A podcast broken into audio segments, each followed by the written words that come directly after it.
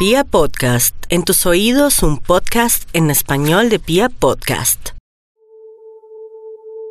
¿Qué cosa es? ¿Qué cosa es que vuela sin tener alas y corre sin tener pies? Tal vez sea Dios o apenas uno de sus tantos misterios. La verdad que muy justo siempre es. Nunca he visto que se detenga por algo o por alguien y ha sido el mismo para todos desde su existencia. Que algunos le aprovechen mejor, esa es otra discusión.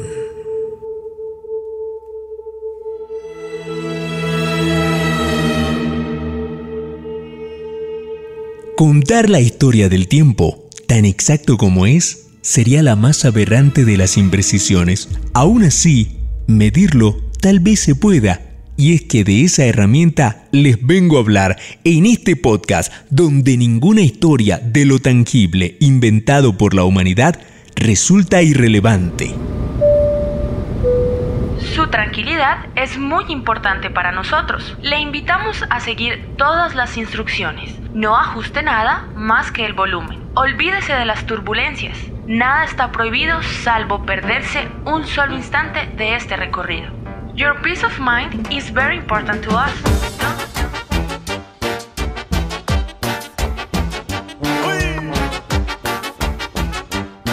Desde que aprendí a leer la hora en los relojes análogos, siempre traigo uno en mi muñeca. Y el día que por despiste, que lo soy bastante, no lo traigo, casi que siento como si caminara desnudo y peor aún, a ciegas. Me obsesiona la puntualidad y es que me enamora todo lo que se da a tiempo, no antes, mucho menos después, como esta historia que tanto me disfruto.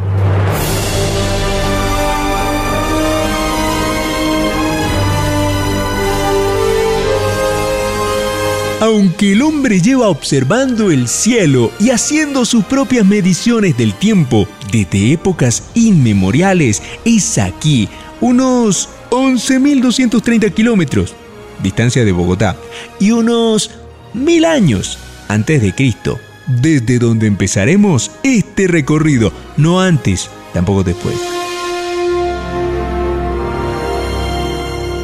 De los primeros artefactos de los que se tiene memoria es de los helicronos o relojes de sol, generalmente barras inclinadas a superficies horizontales de cara al sol, desde las cuales se determinaba el momento del día de acuerdo a la posición de la sombra. Pero, ¿cómo medir en la noche? Por supuesto, las opciones no se hicieron esperar. Entonces aparecieron los relojes de agua, o como se les decía en la antigua Grecia, clepsidras, con las que se medía el tiempo a partir del nivel de agua que disminuía de forma constante a partir de la fuga a través de un orificio en el recipiente que la contenía. Bajo este mismo principio aparecieron los relojes de arena e incluso aceite.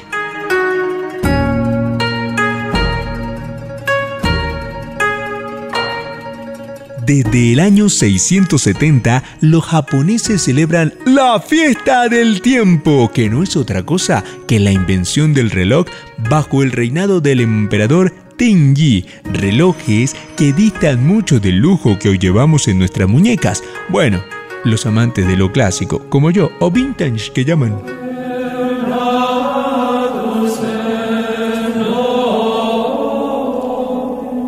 Dice la historia que el primer reloj con ruedecillas lo inventó el Papa Silvestre II en el año 947, cuando apenas era un monje en un monasterio francés.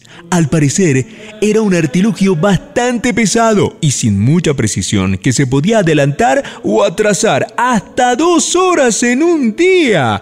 ¿De verdad era un reloj?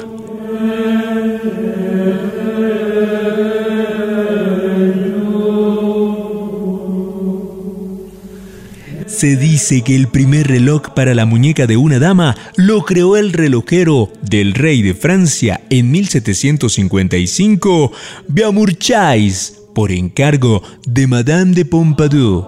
una señora muy aseñorada, o más bien adinerada y gustosa de la moda.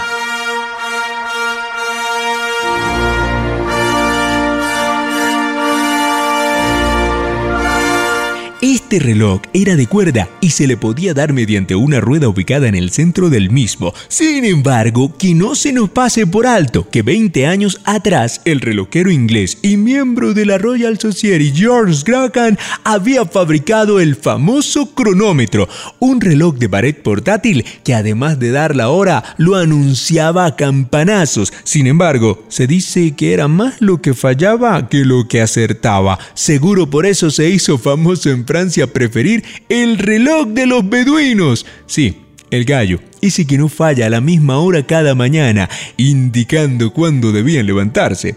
Y si las cosas no iban bien, pues hasta en el plato aportaría más. Eso explica por qué la señora gastó tanto en un reloj.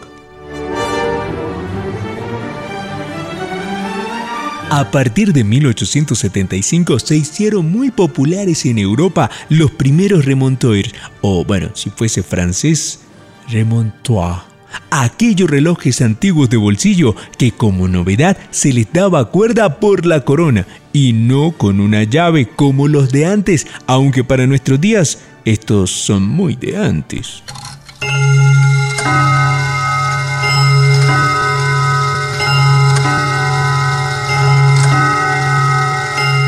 Cuantos años atrás, el inglés Robert Hooke había logrado un sistema de muelle regulador o lo que los expertos denominan el pelo, importante porque sustituye el péndulo, sistema en el que se basaban todos los relojes hasta entonces. Sin embargo, su invento, a pesar de reducir tamaños y acertar la precisión, parece que no vio la luz por el temor de que se lo robaran sus socios y quizá por ello la moda de un reloj de pulsera tendría que esperar un par de siglos para conquistar el mundo.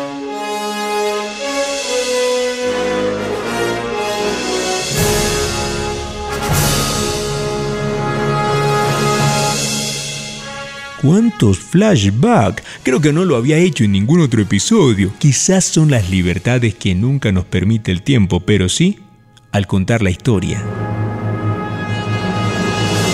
Tranquilo, no es Dark. Sospecho que hasta aquí nadie se ha perdido, ¿verdad?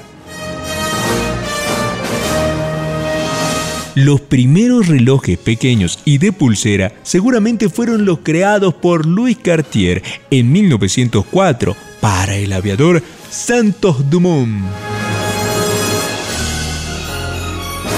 Ese mismo año, un tal Hans Wildorf sacaba otro modelo de reloj de pulsera como todas las genialidades, los tradicionales poco futuro le auguraron. La historia o quizá un buen comercial dirá que en 1953 Sir Edmund Hillary se convirtió en la primera persona en alcanzar la cumbre del Monte Everest y llevaba un Rolex.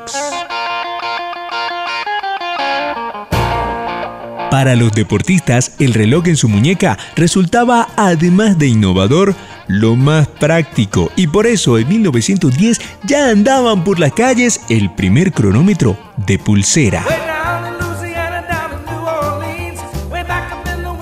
En 1910, el relojero norteamericano W. A. Morrison le presentó al mundo su confección, un reloj de cuarzo, ingenioso, muy útil, pero se vendría a comercializar medio siglo después.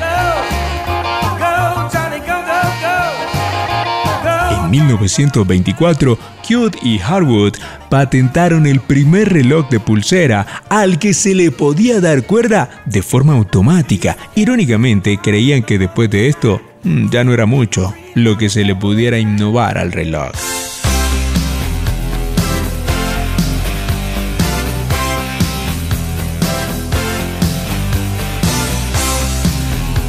Pero vendría la moda y se volvió común regalar principalmente a las damas este lujoso artefacto. Fue así como las mujeres aprendieron a leer la hora, porque hasta de eso se les excluyó en algún momento. Y aquí entre nos, fueron mi mamá y la profesora Doris las que me enseñaron a leer el reloj a mí. Lo interesante de todo es que dicho regalo a las mujeres no era más que un reclamo de parte de los caballeros. Buscaban educar a sus pretendidas en aquello de la puntualidad, especialmente para las citas. Siempre nos han hecho esperar y están en todo su derecho, ¿eh? Lo bueno siempre tendrá ese privilegio.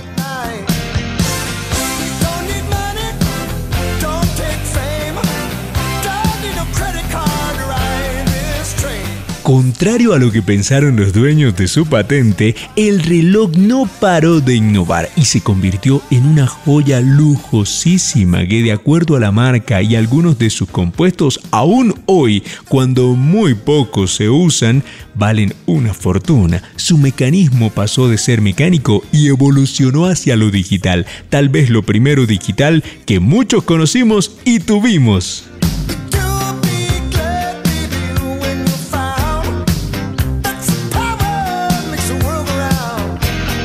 Los hay de diferentes precios y materiales, distintas presentaciones, formas y colores. Aún así, todos dan la hora con precisión. Bueno, uno no tanto, o no por mucho. Tal vez ahí está la diferencia. Un día quizá nadie los use, pero lo que midieron y nos contaron, eso no se detendrá, incluso cuando nos vayamos. No nos le podremos llevar el tiempo. Soy arroba doctor y curioso, el doctor Fleming, en un mundo donde las cosas hechas por las personas pueden ser cualquier vaina, pero su historia nunca será cualquier cosa.